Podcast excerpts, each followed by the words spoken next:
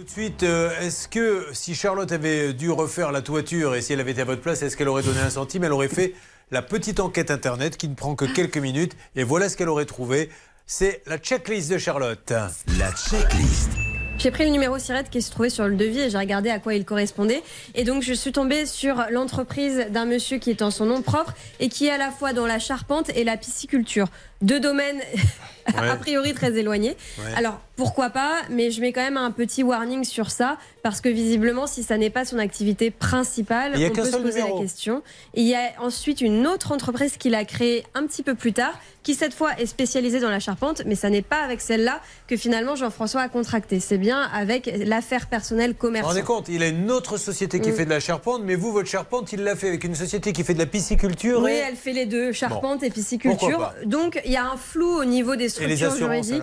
Et justement, le deuxième point, c'est l'assurance. Il n'a pas fourni son attestation des salles, Blanche l'a dit. Alors, il serait assuré parce qu'à un moment, il a fait une déclaration pour un sinistre lié aux infiltrations, etc. Mais on ne sait pas s'il est assuré en décennal. Là, c'est toute la question. Et le troisième point est peut-être le plus croustillant, c'est son site internet. Il a un beau site avec un beau label Calibat, sauf qu'il n'a pas euh, le label Calibat quand j'ai vérifié sur l'annuaire euh, Calibat justement.